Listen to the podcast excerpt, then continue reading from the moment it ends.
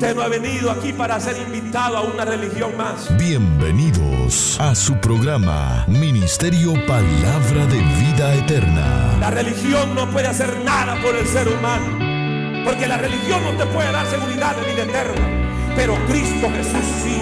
Esperamos que este programa sea de mucha bendición para sus vidas. Lo que tiene que hacer es abrir su corazón a Cristo. Recibirlo en su corazón. Con la administración de la palabra, Pastor Juan Interiano. Cristo es el camino, Cristo es la verdad, Cristo es la salvación, Cristo es la vida eterna, Cristo es el pan de vida, Cristo es el único redentor. A Él sea la gloria. Si lo cree, levante las manos y déle gloria al Señor. Vamos en este preciso momento a lo que es a la palabra del Señor. Y vamos al libro de Apocalipsis.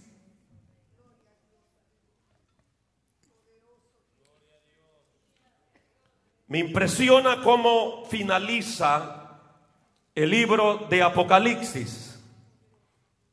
Vamos ya a los últimos, a la altura de los últimos capítulos. ¿Cuánto puede dar un fuerte gloria a Dios, hermano? ¿Cuánto puede dar un fuerte gloria a Dios? Más fuerte. Dice Apocalipsis capítulo 22, versículo 12.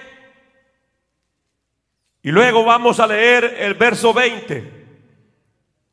Me contesta con un fuerte amén cuando lo tenga. No, pero amén, pero como aquellos que han nacido de nuevo, hermano. Un fuerte amén. ¿Cómo dice la iglesia? He aquí, yo vengo pronto y mi galardón conmigo para recompensar a cada uno según sea su obra. El verso 20 dice, el que da testimonio de estas cosas dice, ciertamente vengo en breve. Amén. ¿Cómo dice la Biblia? Amén. Sí. Ven, Señor Jesús. Sí. Ven, Señor Jesús. Amén, hermanos. Qué maravilloso cómo cierra la Biblia precisamente en este libro de Apocalipsis a lo que respecta a este gran evento sobrenatural. Un magno evento que jamás ha sucedido en esta tierra. Y ese evento glorioso, dentro del término de la teología, se le llama arrebatamiento de la iglesia. El rapto de la iglesia. La más grande y bendita esperanza que tiene la iglesia de Cristo es su glorioso retorno. Porque el Señor dice claramente en su palabra que Él viene pronto por su iglesia. Y aunque no digan amén, hermanos, su palabra lo confirma. El apóstol Pablo habla de este magno evento con estas palabras en Tito 2.13 y dice, aguardando la esperanza bienaventurada y la manifestación gloriosa de nuestro gran Dios y del Salvador Jesucristo. De modo que podemos afirmar que el rapto de la iglesia, el arrebatamiento de la iglesia de Cristo, es una de las doctrinas muy importantes de la Biblia. Y aunque de hecho es una doctrina que ha sido atacada por el diablo, atacada por los demonios, Personas que se levantan con etiqueta llamándose predicadores cristianos, pero que están negando la eficacia de lo que es precisamente esta gran promesa que la iglesia tiene. Pero la Biblia dice en primera de Juan 3:2 que nosotros estamos a la expectativa, porque cuando se habla de este tema del rapto a la iglesia hay una expectación. Porque si no hubiese rapto de la iglesia, si no existiese el arrebatamiento de la iglesia, ¿qué expectación tendríamos nosotros? ¿A quién estaríamos esperando?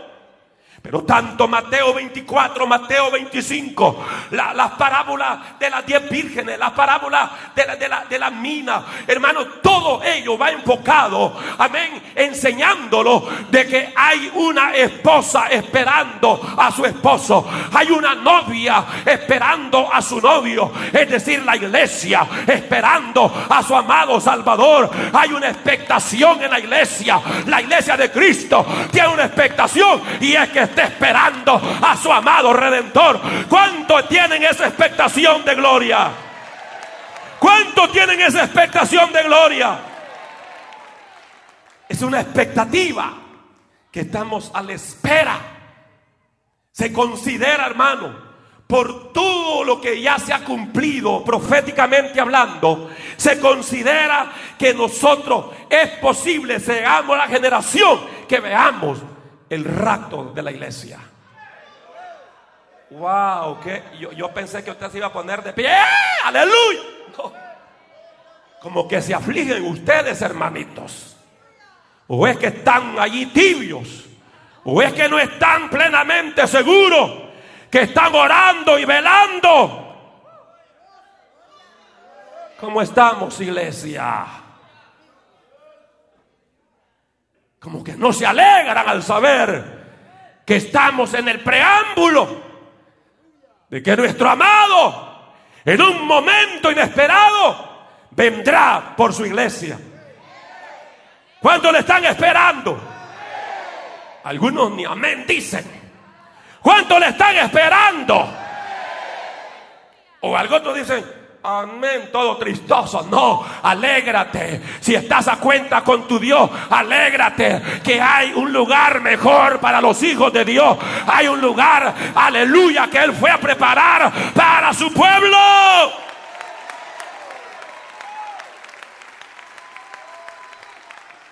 Primera de Juan 3.2 dice, cuando Él se manifieste cuando Él venga a raptar su iglesia, cuando Él venga a arrebatar a su pueblo, dice que Él lo va a transformar. Seremos semejantes a Él, porque le veremos tal como Él es. El Señor nos va a dar un cuerpo glorificado. El Señor nos va a librar de este cuerpo de humillación, este cuerpo que se enferma, este cuerpo, hermano, que bota el pelo, este cuerpo que se vuelve endeble, este cuerpo que se debilita, este cuerpo que se cae donde no tiene que caerse. Este cuerpo que tuese donde no tiene que toser. Pero un día este cuerpo va a ser transformado. Un día el Señor nos va a dar un cuerpo de gloria. Un cuerpo libre de corrupción. Un cuerpo libre de la enfermedad. Un cuerpo libre de la tentación. Amazojalaya. Si tienes esperanza, levánteme las manos y dé gloria a Dios. Gloria a Dios.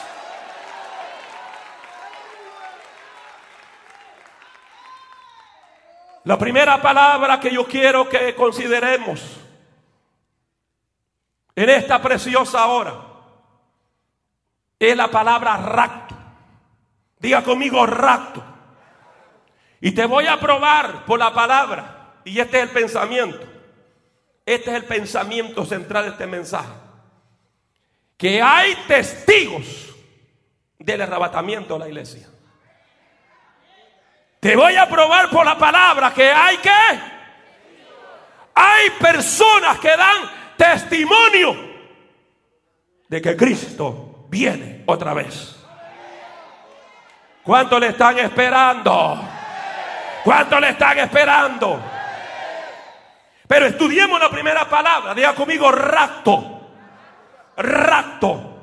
El término rapto es la expresión de una palabra griega que es rápido. Diga conmigo, rápido. Ya está hablando griego.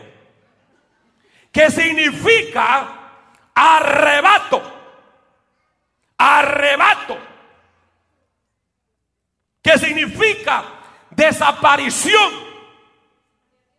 Por eso cuando se habla del rapto de la iglesia se está hablando de que los cristianos vamos a desaparecer de este planeta Tierra.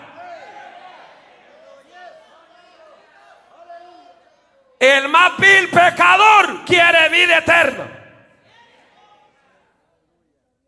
¿Y por qué gran afán, hermano, para ver si pueden establecer una colonia de seres humanos allá en Marte?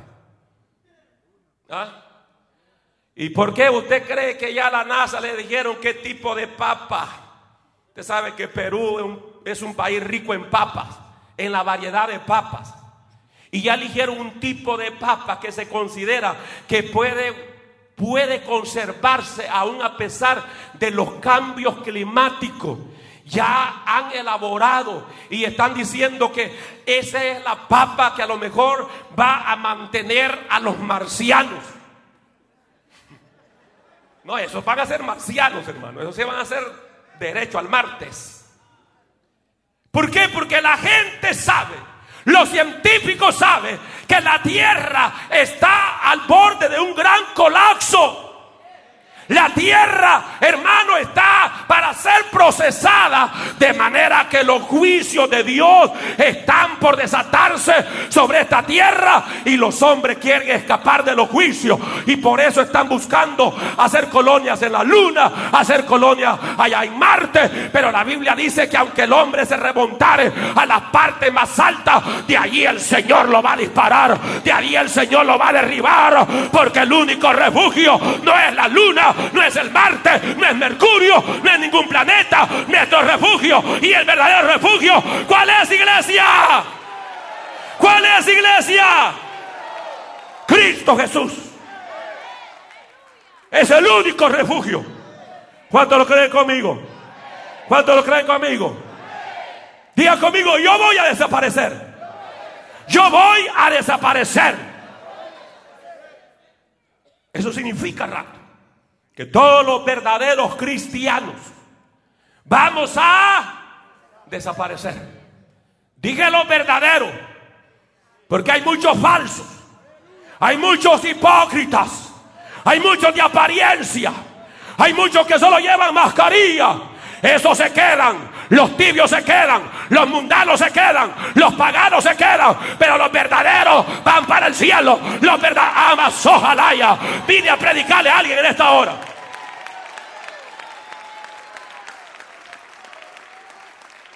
Algunos se excusan diciendo, pero la palabra rapto no aparece en la Biblia. No está escrito en la Biblia. Y es verdad. En ningún pasaje de la Biblia encontramos escrito la palabra rapto. Ahora, el hecho de que no está escrito en la Biblia no significa que no haya rapto. Hace más de 200 años, unos teólogos ingleses optaron esta palabra de rapto. Pero eso no, no niega la realidad de que no exista. Es como la palabra Trinidad. La palabra Trinidad, usted la busca desde Génesis Apocalipsis, no aparece. ¿Estamos claros, hermano? No aparece ningún escrito la palabra que diga Trinidad. Mas, sin embargo, aunque la palabra Trinidad no existe, pero sí está la evidencia clara que Dios en esencia es uno, pero que se manifiesta en Padre, Hijo y Espíritu Santo, porque tres son los que dan testimonio, aleluya, en el cielo y en la tierra, el Padre, el Hijo y el Espíritu Santo, y estos tres son uno. Entonces está claro que la Trinidad, la palabra no aparece, pero la doctrina sí aparece. Cuando Dios creó al hombre, Dios dijo, hagamos. Y Dios dijo. Y esa palabra Dios allí significa Elohim. Elohim dijo. Y esa palabra Elohim significa varios. Aparece en un término plural, porque cuando Dios crea al hombre, aparece la manifestación del Padre, del Hijo y del Espíritu Santo en una comunicación perfecta para crearlo a usted y a mí. Nosotros somos producto de la creación de la Trinidad, Padre, Hijo y Espíritu Santo. A Él damos la gloria y la honra.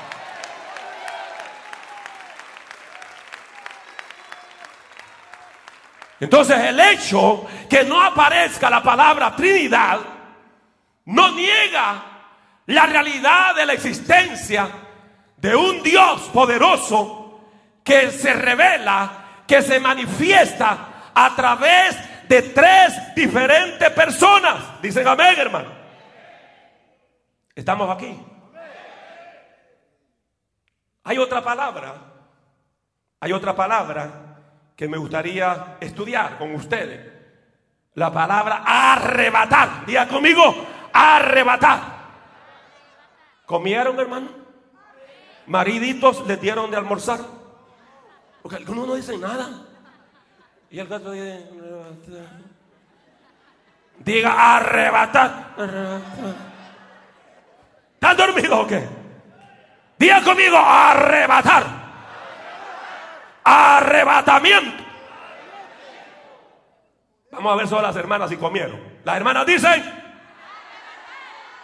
grite como le gritan al marido en la cocina. Las hermanas dicen, que son buenas para gritar, pero aquí no gritan.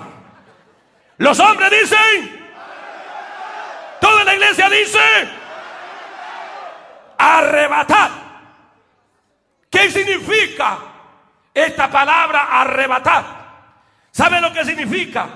Llevar tras sí o consigo con fuerza irresistible. Oh.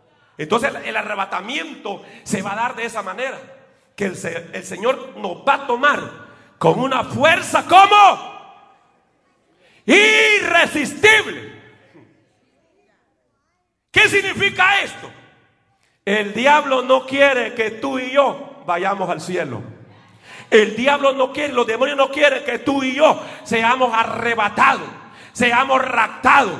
Y yo me imagino que en ese momento van a ver, hermanos, órdenes del diablo que le van a decir los demonios: ¡Hey! Ahorita mismo se están levantando estos locos, aleluya. Párenlo, frénenlo. Pero como lo va a levantar nuestro amado con fuerza irresistible, no habrá diablo, no habrá demonio, no habrá brujo, no habrá nadie que los pueda detener. Amas, ojalá alguien vino a alabar a Dios en este lugar. Uh, adórale, adórale, adórale, adórale. Vamos por 30 segundos, alábale.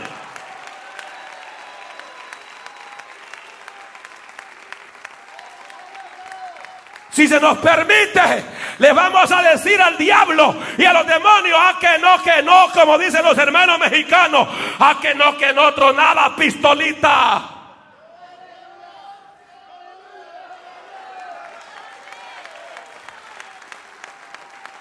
Y cuando el diablo y los demonios quieran detenerlo y nosotros volando para arriba, hermanos, sin necesidad de un cohete espacial, sin necesidad de nave, ¿sabe qué? Le vamos a sacar la lengua al diablo, le vamos a sacar la lengua a los demonios y diciendo nosotros para arriba, para arriba, para arriba, para arriba y el diablo para abajo, para abajo y los demonios para abajo y la iglesia para arriba.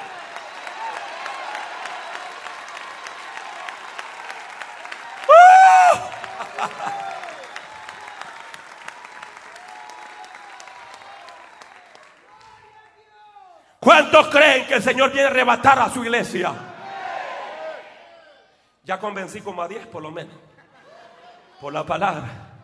¿Cuántos creen que el Señor viene pronto por su iglesia?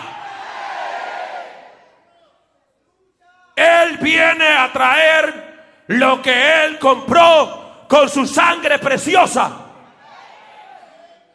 Nosotros somos propiedad de Cristo. Él nos compró no con oro ni con plata, sino con la sangre que Él derramó. Por lo tanto, Él viene pronto a arrebatar lo que a Él le pertenece. Y Él se lo puede llevar cuando le dé su regalada gana. Si a Él le da la gana hoy mismo, Él puede ahora, Él puede ahora levantarte, Él puede ratarte, Él puede trasladarte, Él puede amasó jalaya. Oh my God, qué unción que siento, hermano. ¿Cuántos sienten el fuego de Dios? ¿Cuántos sienten la presencia de Dios?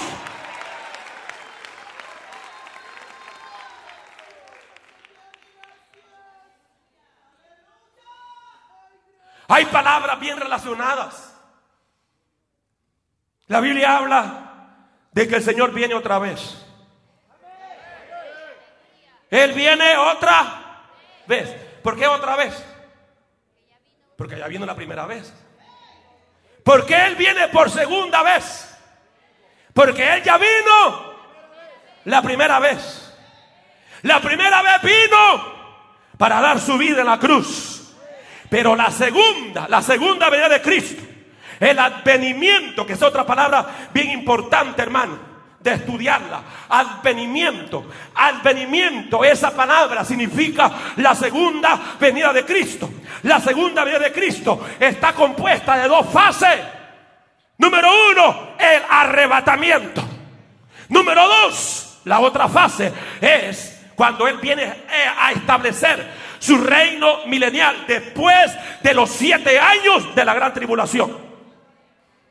Porque la gente, hermano, mire, peca y peca y peca y se ríe. ¿Y yo para qué quiero a Dios? ¿Y yo para qué busco a Dios? ¿Y yo para qué de ser miembro de una iglesia evangélica? ¿Para qué? Para que la gente piensa que todo el tiempo va a vivir hartándose el pecado, hermano. Disfrutando el placer mundanal. Amén. Lo que no sabe que viene en juicio de parte de Dios. Porque la paga del pecado es muerte. La paga del pecado es infierno. Pero el regalo que Dios ofrece hoy es vida eterna. El regalo que Dios ofrece hoy son moradas en los cielos una casa preparada. Aleluya.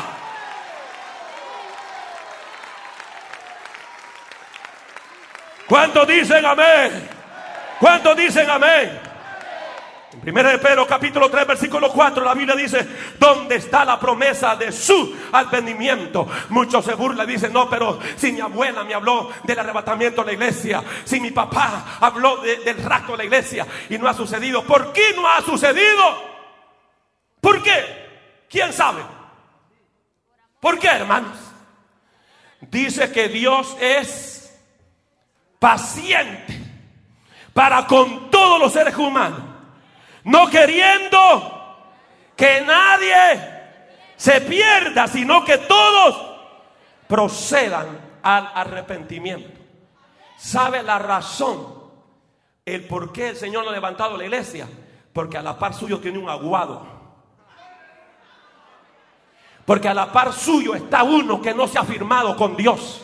A la par suya está uno que ama más el dólar, que ama más las riquezas de este mundo, que ama más los placeres de este temporal, porque hay muchas ovejas fuera del redil y el Señor está pacientemente diciendo aguantemos un momento, Padre, aguantemos, todavía, todavía José no se ha firmado, todavía Juan no está firme, todavía Pedro, todavía María, todavía Carmen. Y comienza el Señor a hablar de ciertas personas que no están preparados. Y el Señor te está dando oportunidad para que te afirme, para que te arrepientas, para que te entregues a Dios de todo corazón. Viene a predicarle a alguien en esta hora.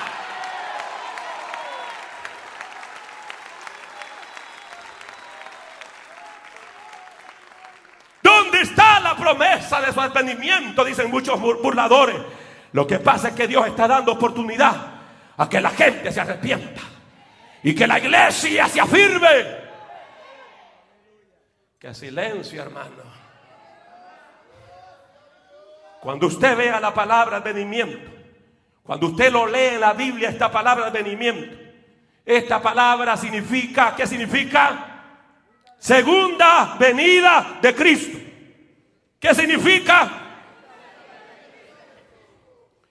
Hay otra palabra que también refiriéndose al, al rato de la iglesia, en su, la segunda venida de Cristo en su primera fase, Porque la primera fase se da el arrebatamiento, siete años de tribulación. Luego la segunda fase, en su complemento, la segunda vía de Cristo es cuando Él desciende para establecer su reino milenial.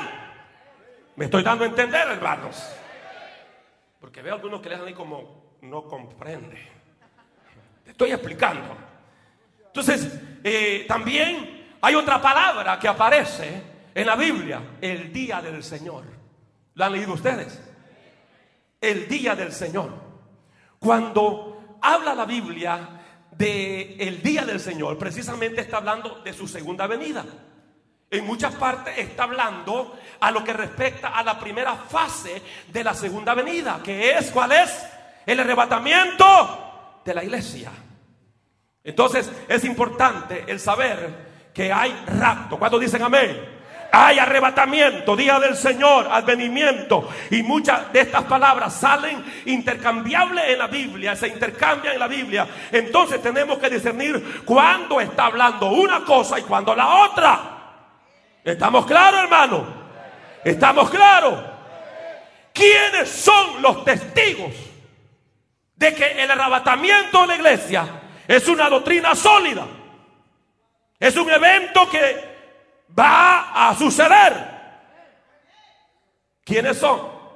Bueno, una vez que hemos entendido que seremos arrebatados, que seremos tomados, que seremos raptados, amén. Entonces, que de hecho todo esto no va a suceder, hermano, algo así como, como anticipadamente en el sentido de que usted lo va a saber el día, la hora. No, la Biblia dice que nadie sabe el día ni la hora. Esto va a suceder como Diga conmigo de repente. Diga conmigo de repente. Puede ser el último mensaje que yo les predique hoy. Porque el rapto de la iglesia es de repente. Estamos aquí, hermano. O sea, de que esto no va a ser, hermanos, como, como estamos acostumbrados. Hoy estamos acostumbrados a, recibir mensajes a través de Messenger, a través de WhatsApp, Marayu. ¿Ah? Ahí me envía un mensaje de texto por WhatsApp. Ahí me envía un correo electrónico. Este es mi correo electrónico. Y hay tantas aplicaciones en las cuales nosotros esperamos mensajes, esperamos fax, esperamos, eh, hermanos, un texto, gloria al Señor, un mensaje a través de texto, donde quizás y espiritualmente creemos como que, como que Dios, hermano, nos va a enviar un mensaje diciendo, ¿sabes qué? Hoy día domingo, ya para amanecer el lunes, a eso como a la una, a la una de la madrugada, prepárate que te vengo a recoger. Este mensaje te lo envío a través de WhatsApp. Y muchos están esperando. Y muchos creen, hermanos, que a lo mejor al, amanecer allí va a estar una nube parqueada en su parqueo esperándolo, porque ya ha llegado la hora de irse para el cielo.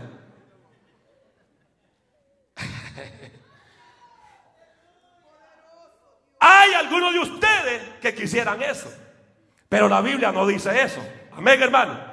La Biblia dice que estemos como durmiendo que estemos como velando. Y que más dice que estemos orando. Ustedes no leen la Biblia, hermano. Ni eso básico. Ese es el ABC del Evangelio, lo que les estoy enseñando ahora. ¿Cómo tiene que estar la iglesia? Velando. ¿Y qué más? Orando. Hay creyentes que no oran, hermano. Como una hermana dijo, vamos a orar por la comida.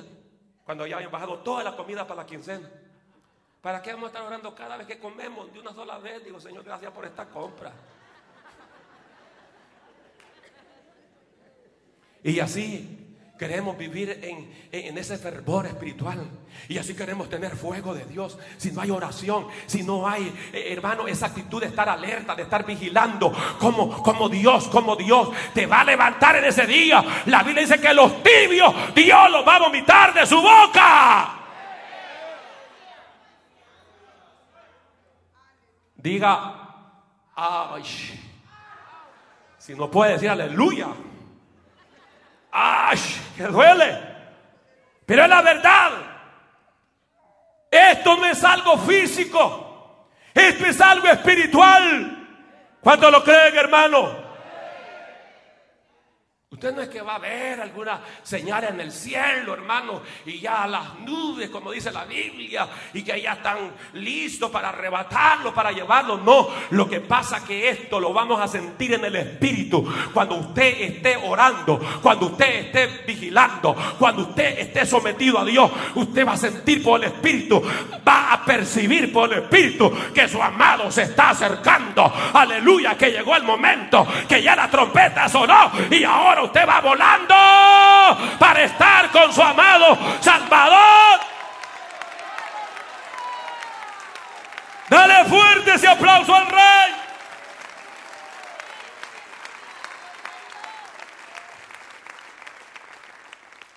Pero imagínese, aquel creyente mundano, hermano, ¿qué cuenta se va a dar? Aquel creyente, aquel jovencito que, que está bien metido en la pornografía, hermano, y echando hasta baba, saliva. Y no solo jóvenes, también viejos y viejas. ¿Usted cree que esa gente se va a dar de cuenta? Esa gente que está atada por la pornografía. ¿Usted cree que esos creyentes que todavía van al casino se van a dar de cuenta, hermano, metido en el casino, que ya el Señor levantó la iglesia? Amén. ¿Usted cree que, que, que se va a dar de cuenta el jovencito que todavía va a la discoteca?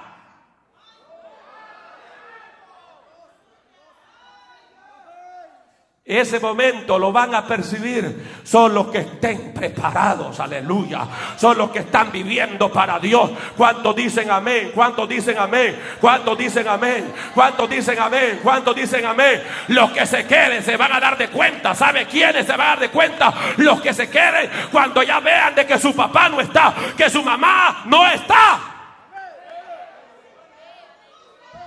La desesperación de los niños. Porque hoy los niños ya de nacer necesitan arrepentirse, hermano. Si hoy los niños ya de un año saben qué es sexo.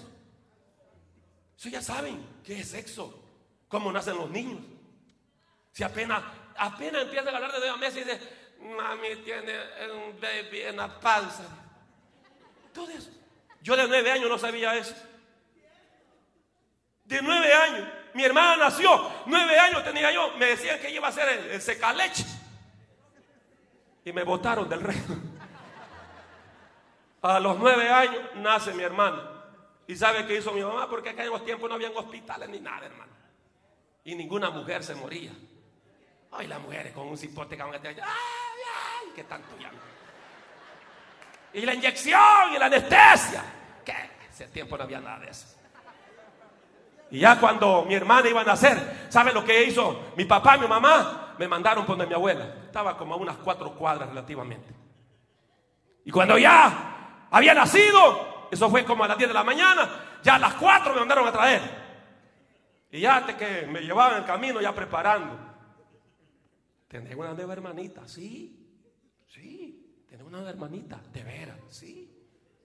Imagínense que yo nunca me di cuenta que mi mamá estaba embarazada. Qué santo su pastor, hermano. Y cuando llego, y le digo, ¿y esto cómo pasó? No, pues un avión. Pasó y, en este- y tenían el canasto. Es que estos viejos eran locos. Tenían el canasto con la mantilla. Y me dijo, pasó el avión y en este canasto te tiró a tu hermano. Qué bueno, le dije. Todos los días que pasaba un avión le decía, tirame otra cipota. Pero qué lindo esos tiempos de tanta inocencia. Hoy no, hermano.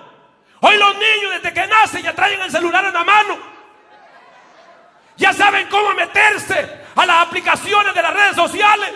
Hasta malicia tienen. Como que están rascando los mocos. Increíble. Desde temprana edad, usted tiene que predicarle a su niño que Cristo viene. Y que si no se arrepiente, se va a chamuscar en el infierno.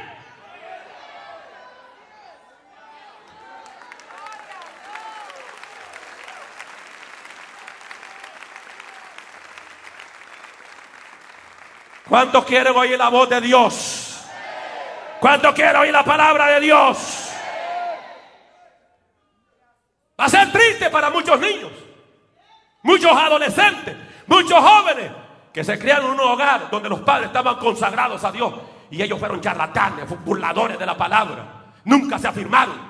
Y van a andar como locos en los closets. Papá, ¿y dónde está? Papá, ¿y qué te hiciste? Papá, y mamá, y mamá. Y, y a los closets y no hay nadie. Y van a los cuartos y no hay nadie. Y suben arriba y abajo y van por todos lados buscando. No hay nadie. Y solo van encontrando, hermanos, los pijamas. Solo van encontrando, amén, los rasgos de que ya se fueron para estar con nuestro amado Salvador. Pronto Cristo viene a levantar su iglesia. El viene por su iglesia. El, ay, ay, ay, ¿Cuánto le están esperando?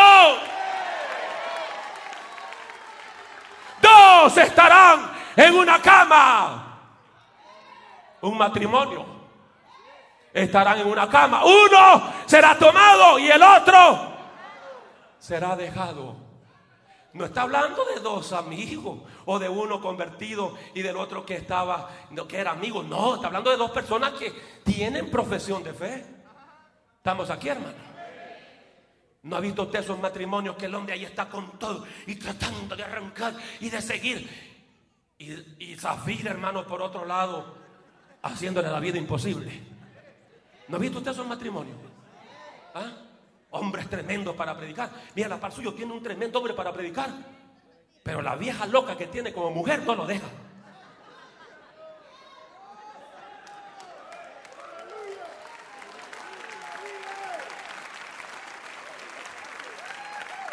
¿Qué va a suceder?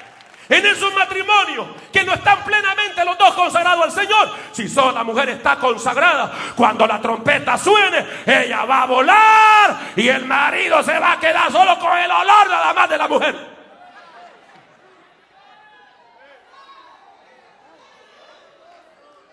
Muchos de ustedes se van a quedar y van a agarrar el pijama de la mujer.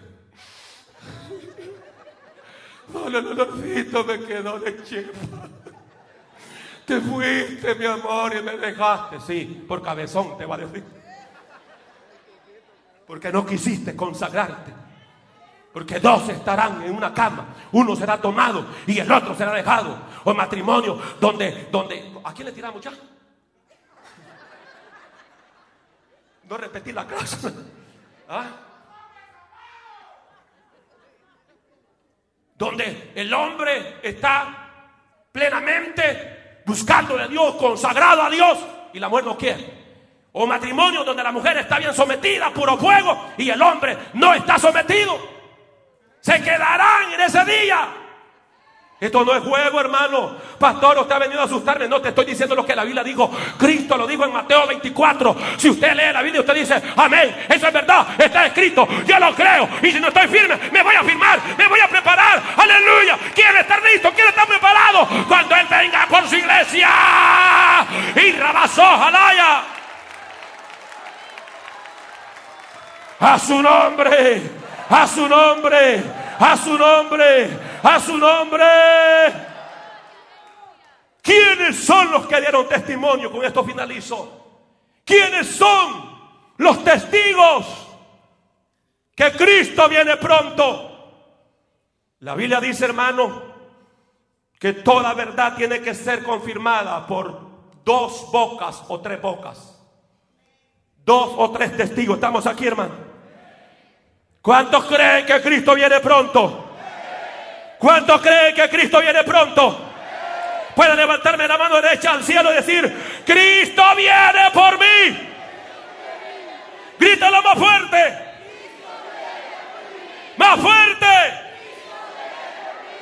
Cristo viene por mí.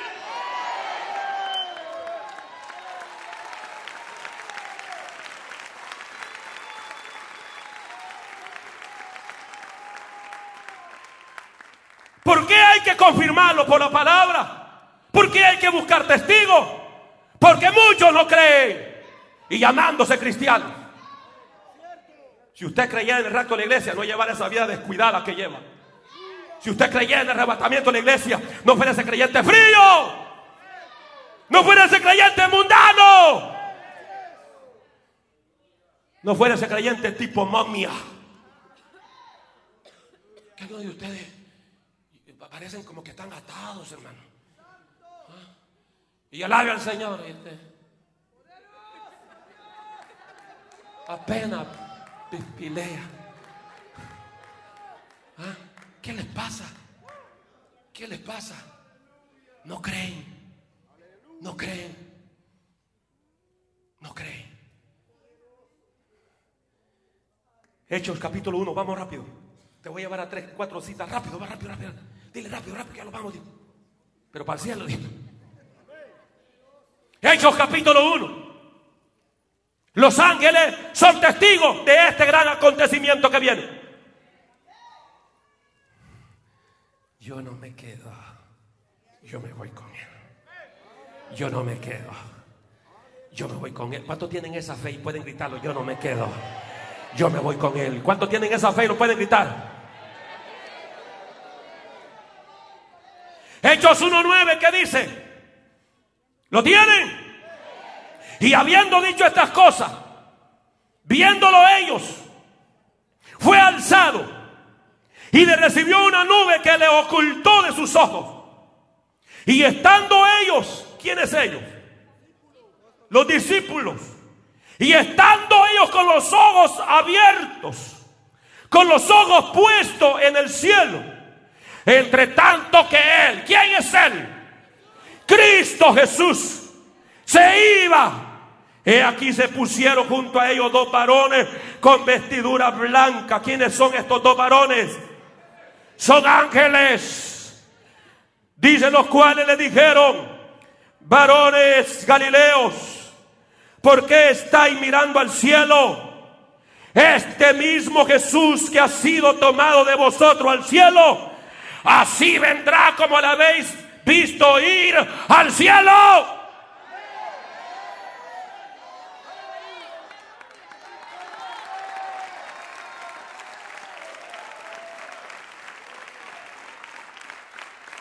Miren cómo los ángeles expresaron. Vean acá.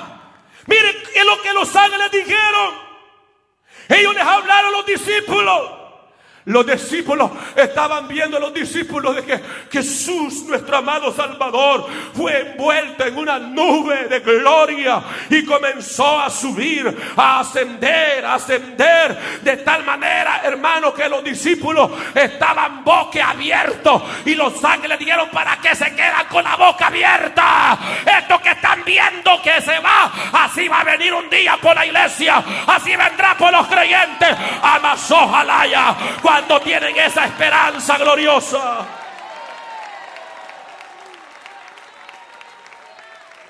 A su nombre, a su nombre. Cristo se fue en una nube de gloria. Y vendrá, ¿cómo vendrá? ¿Cómo vendrá por su iglesia? En una nube de gloria. Los ángeles dieron testimonio, señores. ¿Cómo vamos a dudar? Aunque muchos teólogos y predicadores endemoniados nieguen la realidad del rapto, ni hermanos quieran negar la realidad del arrebatamiento, la Biblia lo afirma y los ángeles lo afirman de que Él, así como se fue, también Él viene pronto por su iglesia. Hermano, si usted lo cree, grite amén como es. ¿Creen que Él viene pronto? ¿Creen que Él viene pronto? ¿Cuál es el primer testigo? Los ángeles, diga conmigo los ángeles, anótelo eso. Segundo testigo, segundo testimonio que encontramos en la Biblia. Lo que leímos, Revelación 22.7. Cristo hablando dijo, he aquí vengo como dijo. ¿Cuándo viene el Señor? Pronto. No sabemos el año, el día, ni la hora, ni el mes, pero sabemos que Él viene pronto. He aquí vengo pronto. Jesucristo, escribiéndole a Juan, le digo, escribe esto. Escribe que yo vengo pronto. Cristo dando testimonio de su venida. Cristo dice, vengo pronto. ¿Por qué dice que, viene pronto? ¿Por qué? ¿Por qué, hermanos? Él dice que viene pronto para que dejes de pecar, para que te aparte del pecado, para que no juegues a la iglesia, para que no juegues más de vivir la vida cristiana en la carne. Para que no dejes, hermano, amén, de vivir esa vida Amén, gloria Señor, para que dejes de estar haciendo nada para Cristo. El Señor te dice, vengo pronto para que te consagre, porque esta enseñanza, esta doctrina te trae, hermano, e-, ese llamado a la purificación, a la santificación. La Biblia dice claramente, seguir la paz y la santidad, sin la cual nadie verá al Señor. Dios no viene por creyentes impíos, Dios no viene por creyentes mundanos, Dios no viene por creyentes carnales, Dios viene por creyentes fieles. Y aunque no digan amén, carnales, a su nombre, a su nombre, la razón que te dice el Señor en este pasaje, vengo pronto. Lo que el Señor te está diciendo, yo vengo por una iglesia comprometida, una iglesia consagrada, una iglesia que me ama, una iglesia que me adora en espíritu y en verdad. Una iglesia que ama estar en mi presencia. Una iglesia que ama estar en mis cultos, en mi servicio, donde yo me hago presente.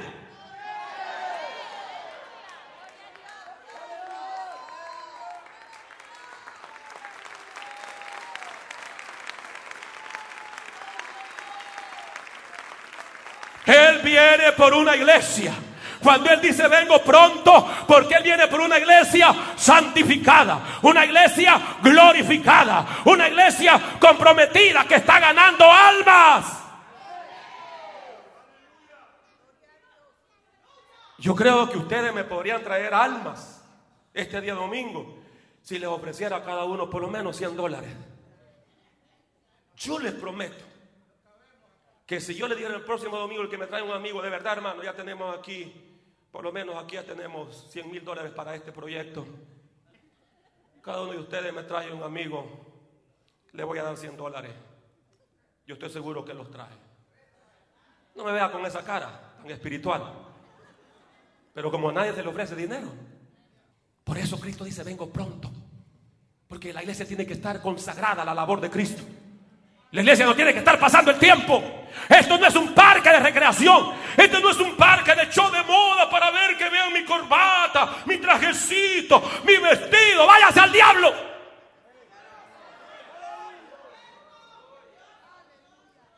Esto es para venir a purificarnos más, a consagrarnos más, a Masojalaya, a vivir para Dios. Ya los tengo chocados, ya están sin aire en el hígado. Pero eso es lo que sucede. Él viene por una novia que le está anhelando, una novia que está enamorada, una novia que le dicen, te amo, mi Señor, te adoro. Para mí ir a la iglesia no es trabajo. Algunos de ustedes hay que traerlo hasta con grúa. Qué silencio, hermano. Viene por ese tipo de iglesia.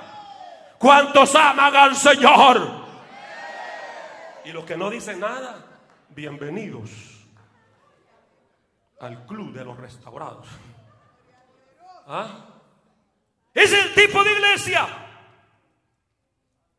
¿Cómo va a creer que el Señor va a venir por alguien que no le ama, hermano?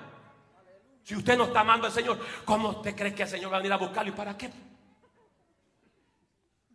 ¿Quién quiere estar con alguien que no lo ama? Por eso, matrimonio, enamórense más. Porque cuando el matrimonio ya pierde el amor, y ya la mujer dice que ya no lo quiero, ya me salió otro por ahí, porque siempre que la mujer está que ya no quiere es porque ya le salió otro chepe por ahí.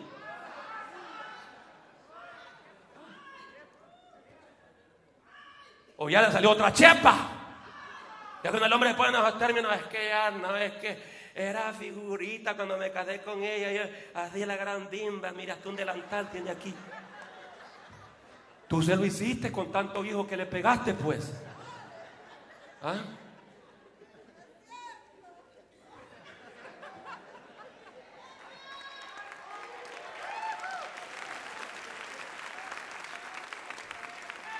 conmigo, Jesús, nuestro amado Salvador, viene por creyente que le aman.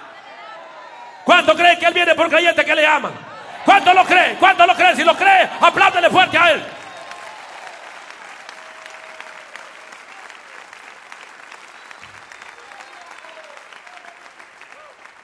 En el verso 20, Cristo dice claramente, ciertamente vengo en breve.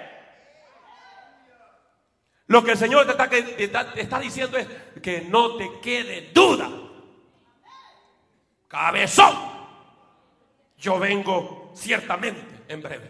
O sea, estas palabras son verdaderas. El Señor no miente. ¿Cuántos creen que el Señor no miente? ¿Cuántos creen que el Señor siempre habla en verdad? Aleluya. Yo vengo en breve, dice. Y así se cierra este libro de Apocalipsis. Con el testimonio de Cristo. ¿Ah?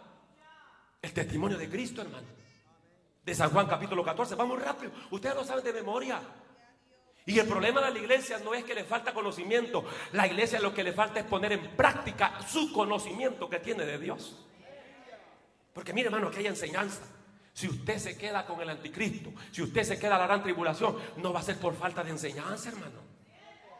Usted se va a quedar porque nunca aplicó los principios de los conocimientos de la palabra. ¿Qué dice San Juan capítulo 14? ¿Ah? ¿Qué dice? No se turbe.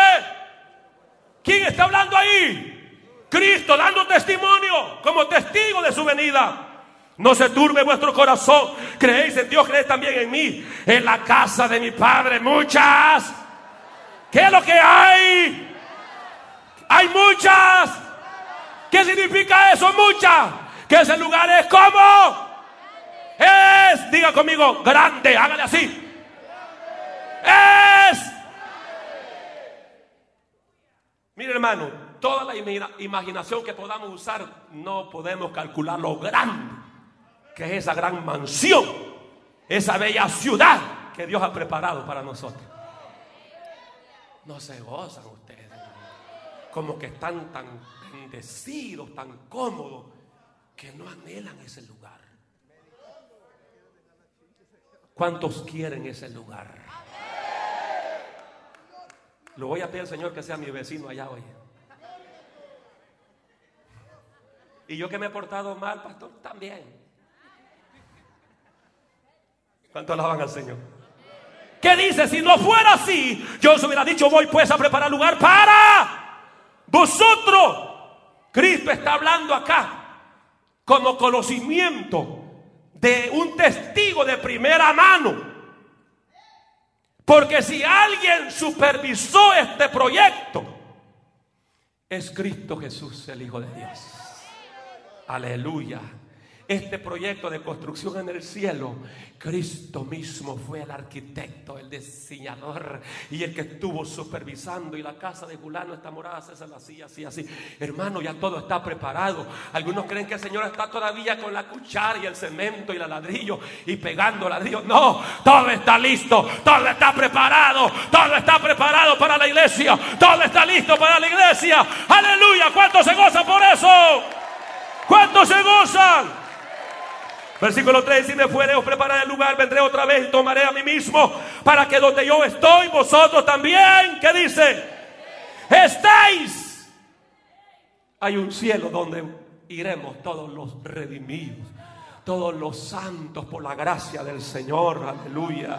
Oh, aleluya. Todos los que murieron en Cristo van a ser resucitados para estar donde Cristo está. El Señor está diciendo, donde yo esté, allí van a estar ustedes conmigo. Y yo los voy a venir a traer para que estén conmigo en este hermoso lugar. Esta promesa, hermano, es para la iglesia, no es para el impío, no es para el pecador. Esto es para aquel que se arrepienta de sus pecados, para aquel que acepte a Cristo como su Salvador, para aquel que viva para Dios. Digan amén, amén.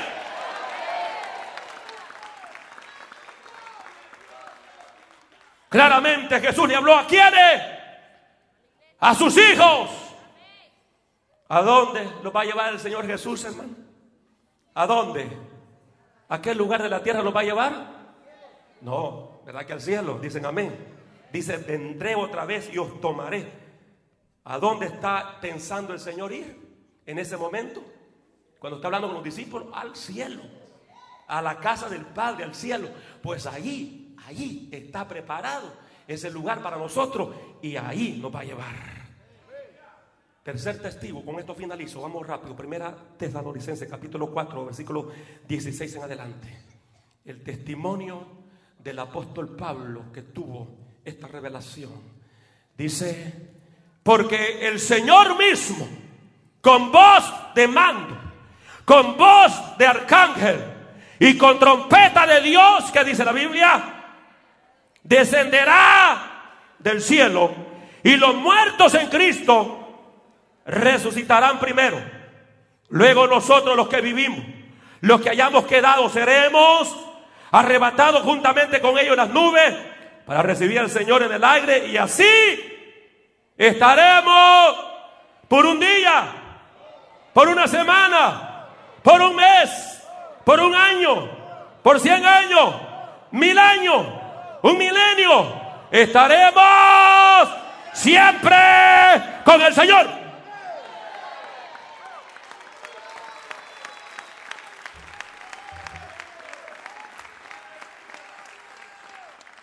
Los ángeles testifican su venida. Cristo testificó de su venida. Pablo testifica también de su venida. Gloria al Señor. El mismo viene, dice, dice Pablo, porque el mismo Señor a mí me impacta, hermano. Porque este evento el Señor no se lo delega a nadie. ¿Estamos claros, hermano? Estamos claros, dice que el Señor mismo, Él mismo viene por usted, por mí, si le estamos esperando y estamos preparados. Él viene, Él no manda ángeles, Él no delega a nadie, el personal viene. ¿Por qué? Porque esta es pertenencia de Él, porque Él dio su vida, Él derramó su sangre, Él lo entregó todo. Él mismo dice, este es mi trabajo, no se lo delego a nadie, a mi novia no la puedo confiar a nadie. Yo mismo la voy a raptar, yo mismo la voy a arrebatar, yo mismo me la voy a llevar al cielo, al cielo.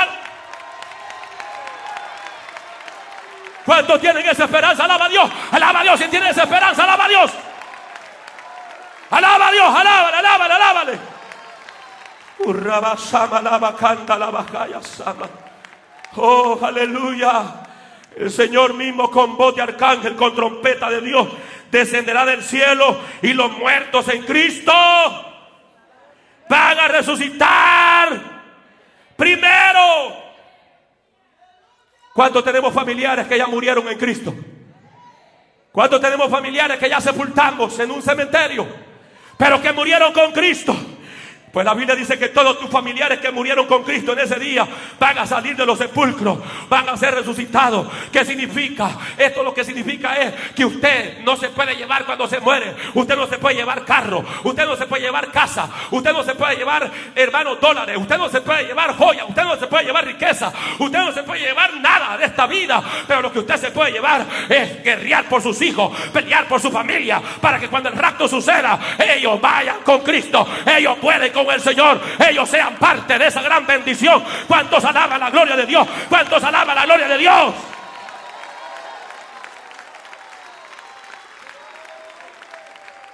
Pero qué triste va a ser cuando el esposo busque a su esposa y no la encuentre. Qué triste va a ser cuando la esposa busque a su esposo y no la encuentre. Qué triste va a ser cuando los hijos busquen a los padres y no los encuentren. Qué triste va a ser cuando los padres busquen a sus hijos y no los encuentren. Habrá llanto, habrá lamento, habrá tristeza. La Biblia dice que viene un tiempo de angustia como nunca ha existido. Imagina que, que una familia se compone de seis miembros y solo uno rebelde no quiso consagrarse. Cuando sucede el rapto de la iglesia, ese rebelde se queda. ¿Crees que ese tipo no va a llorar amargamente, hermano? Al ver que toda su familia se fue y él se quedó.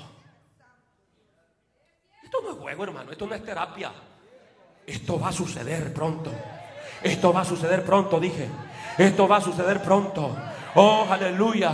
Pronto millones de personas, millones de millones de personas van a desaparecer de esta tierra. Y lo más curioso es que la gente se va a dar cuenta y los noticieros van a decir, han desaparecido millones de millones de, pero de personas y son practicantes del evangelio, son cristianos. Los cristianos se han ido, los cristianos han desaparecido, los cristianos ya no están en las iglesias. Aleluya, están en bola con Cristo, están en los cielos. Aleluya, iglesia, prepárate. Cristo viene pronto, Cristo viene pronto. Este puede ser el año del arrebatamiento. Este puede ser el año del rapto. Prepárate.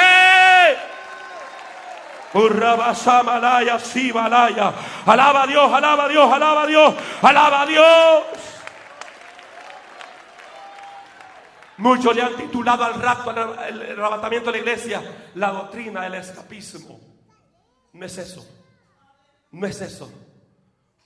Porque esto no se trata que ya porque Cristo viene no voy a trabajar, voy a trabajar a Aragán. Y se casó porque quería mujer no sea mantenida. Busque trabajo, trabaje. Como Cristo ya viene, ya no trabajo. A patada lo vamos a mandar a trabajar ya. Patada santa. ¿Ah? Busque trabajo. Porque esto no se trata de doctrina de escapismo, como algunos hermanos de Tesalónica que ya no querían trabajar. Y a la hora del almuerzo andaban visitando a los hermanos para que les dieran de comer. No se dice la Biblia, lean la Biblia. ¿Ah? Trabaje, trabaje.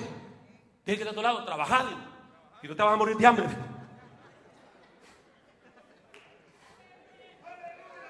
Me voy a reír con ustedes, los veo bien lindos a ustedes, hermanos.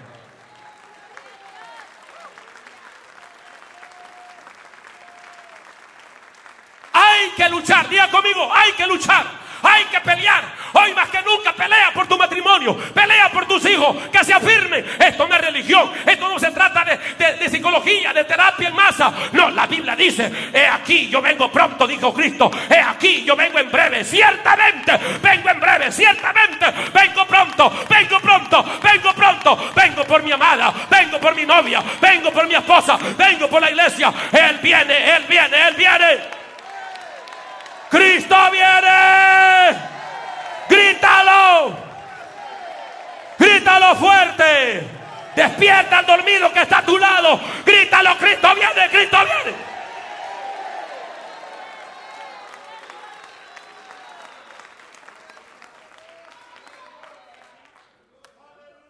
¿Qué es lo que más puede desear papá y mamá que tienen hijos cuando sucede el rato de la iglesia? Que sus hijos se vayan. Amén, hermano. Eso es lo que más se puede decir. El día que sea rato de la iglesia, lo primero que yo voy a buscar arriba son mis hijos. ¿Y usted? No, yo no tengo hijos. Lo primero que vas a querer ver a tus padres. Cuando dicen amén. ¿Ah? Por eso, pueblo, prepárate. ¿Cómo dije, iglesia? Prepárate. Qué lindo va a ser. Lo primero que vamos a hacer es buscar a nuestros familiares y reunirnos con ellos. ¡Hey! Gloria a Dios, llegaste, si aquí estamos, papá. ¡Hey! Llegaste, ¡ay, qué bueno, mi hija! Gloria a Dios. Y abrazarnos todos. Peleamos la buena batalla, ¿verdad que sí? Ganamos, aunque había momentos como que tú me veías que ya no podía más, ¿verdad que sí, hijo, ¿verdad? Sí, sí, papá, también yo, ah, había momentos que ya no podía, amén, pero el Espíritu Santo me dio fuerza porque hay alguien que nos está preparando, es el Espíritu Santo de Dios, que cuando ya no hay fuerza y, tú, y tú ya no puedes caminar y de repente te desmayas y tú dices, ya no tengo fe, ya no puedo, pero el Espíritu Santo te dice, avanza, avanza, vamos, llega a la meta, ya te falta poco, hijo camina, el rato está por suceder, avanza, avanza, avanza, avanza, avanza. Y muchos van a llegar así quizás arrastradas. Pero lo importante que llegarás a la meta final. Lo importante, avanzó, ya. Levanta tu mano y alábalo, alábalo, alábalo. Si tienes esa promesa, alábalo.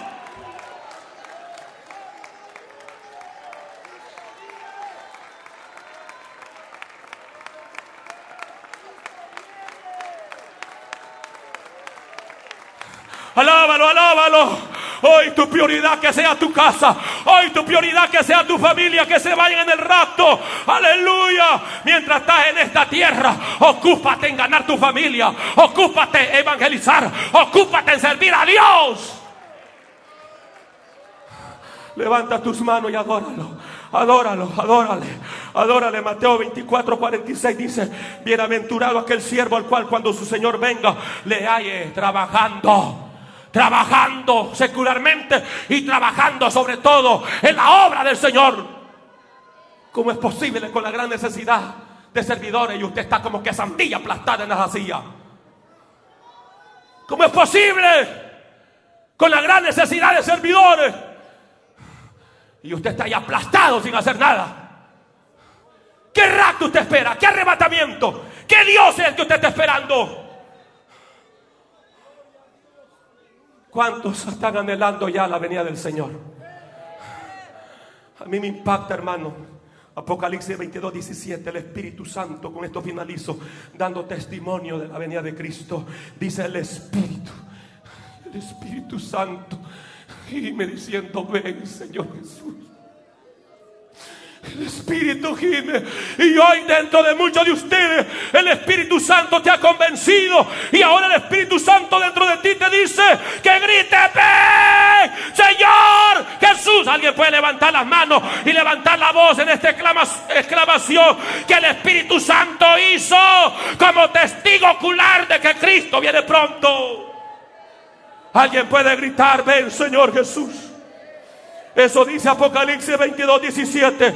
El Espíritu. Y agrega, y la esposa, y la iglesia. La iglesia verdadera está adelando el rapto de la iglesia. El rapto, la venida de Cristo, el arrebatamiento, los verdaderos creyentes, los genuinos creyentes. Están diciendo, ven, ven, Señor Jesús. Ya no queremos vivir en esta tierra. Queremos estar en tu morada. Alguien, alguien puede levantar esa voz diciendo, Señor, ven. La iglesia dice, ven. Grítalo.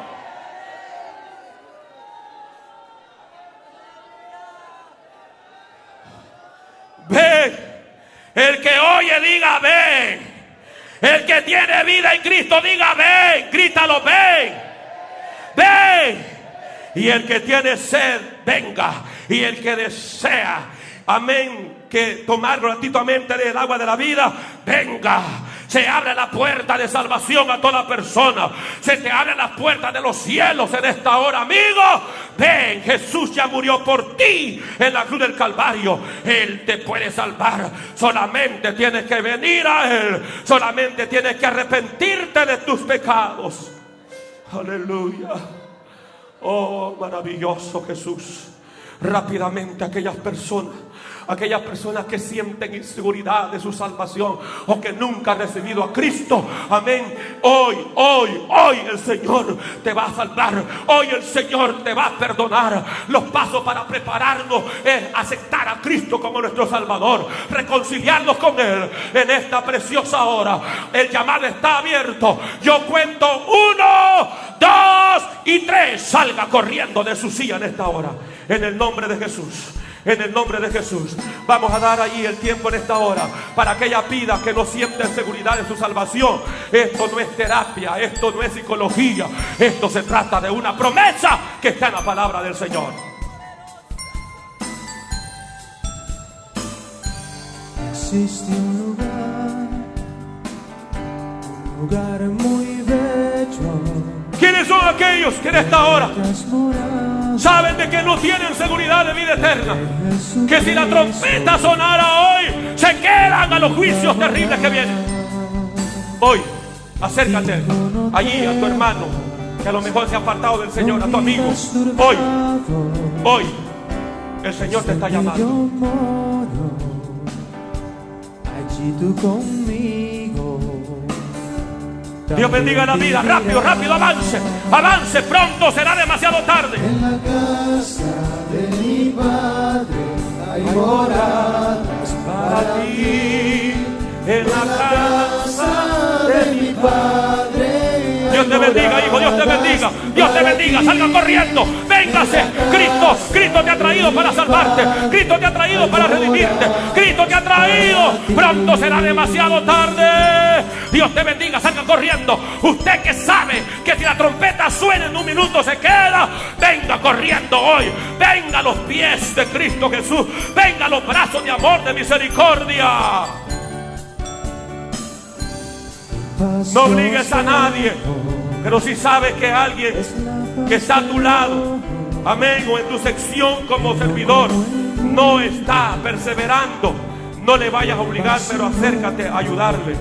Puede ser el último llamado que puede estar recibiendo esta persona. Y si yo me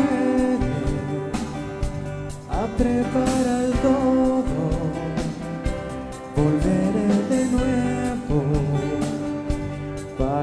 conmigo Levanta tus manos, iglesia, comienza a orar en esta hora.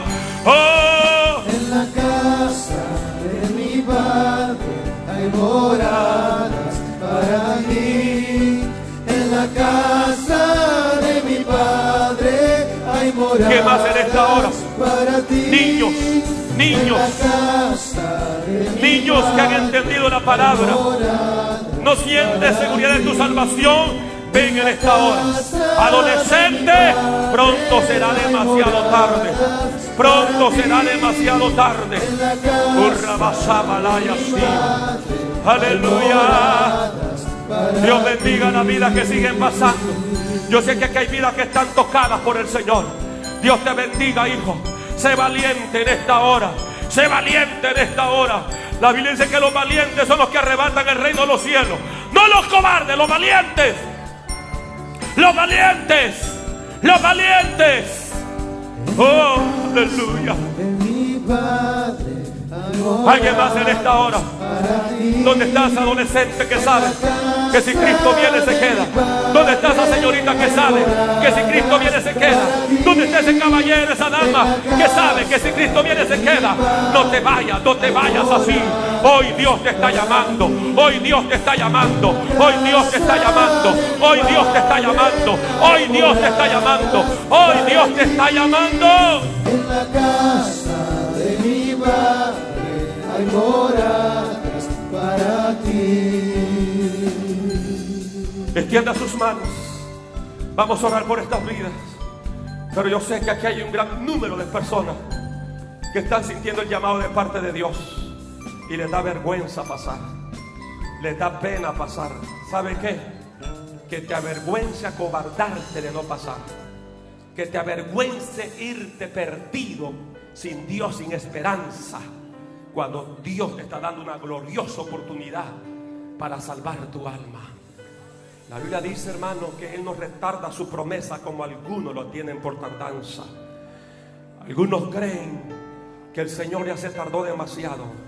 Pero Él no retarda su promesa, sino que es paciente para con nosotros. No queriendo que nadie se pierda, sino que todos procedan al arrepentimiento. Hermano, si hay un pecado en tu vida, un pecado practicante en tu vida, no te estoy hablando de una debilidad. Debilidad fue la que tuvo David. David tuvo una debilidad. Vio una mujer desnuda bañando, la codició, la mandó a traer, se acostó con ella, mandó a matar a su marido. Tuvo esa debilidad, pero nunca más lo volvió a hacer. Y eso Dios lo perdona. Dios te perdona eso.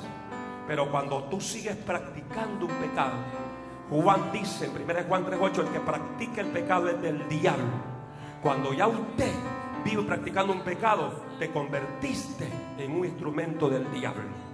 Y si usted está practicando un pecado, la trompeta suene, usted no va a escuchar nada, usted se queda. Yo sé que estos mensajes no le gusta la carne. Yo sé que al carapacho suyo, al carapacho mío, al cuerpo no le gustan estos mensajes. Ustedes estuvieran contentos, le dijeran, hermano, este año el Señor te va a hacer riquísimo. Te va a dar un carro Cadillac. Te va a dar un carrazo de 80, 100 mil dólares. Shh, todo chiflando. Porque eso es lo que quiere la carne. Pero cuando la carne la confronta con estos mensajes, se enoja. Algunos de ustedes están empunchados ya. Están enojados ya. Es tu carne. Doblega esa carne. Porque estos mensajes son de advertencia. Ha llegado un ministerio donde predicamos la palabra de Dios. Y no te grito por gritarte, probé por la palabra cuatro testigos, cuatro testigos del arrebatamiento de la iglesia, los ángeles, Cristo mismo, el apóstol Pablo, el Espíritu Santo. ¿Qué más quiere? ¿Qué más quiere? ¿Cómo te va a ir así? Lo que han pasado aquí al frente a aceptar a Cristo o a reconciliarse, levante sus dos manos al cielo en señal de rendimiento y diga conmigo, Padre Celestial. Grítalo fuerte, la iglesia oramos todos juntos, decimos, Padre Celestial, eterno y glorioso, en esta hora te doy la gracia porque me has hablado a través de la palabra. Gracias porque enviaste a Jesús por primera vez para que muriera por mí en la cruz del Calvario. Gracias Señor amado, gracias Señor eterno por salvar mi alma. Y en esta hora confieso a ti todo pecado, lo más grande como lo más pequeño. Confieso a ti aún mi pecado oculto públicamente te pido misericordia. Te pido que me perdone, que me lave con tu preciosa sangre. Te recibo, oh Dios, como mi salvador personal, como mi restaurador, como mi amo, como mi rey. Gracias Señor, porque vienes pronto por la iglesia. Señor amado, gracias por restaurarme, gracias por perdonarme. Y si en esta hora vienes a levantar tu iglesia, por tu gracia, hoy puedo decir, estoy listo, me voy contigo, me voy contigo. Grítalo fuerte, me voy contigo, me voy contigo, me voy.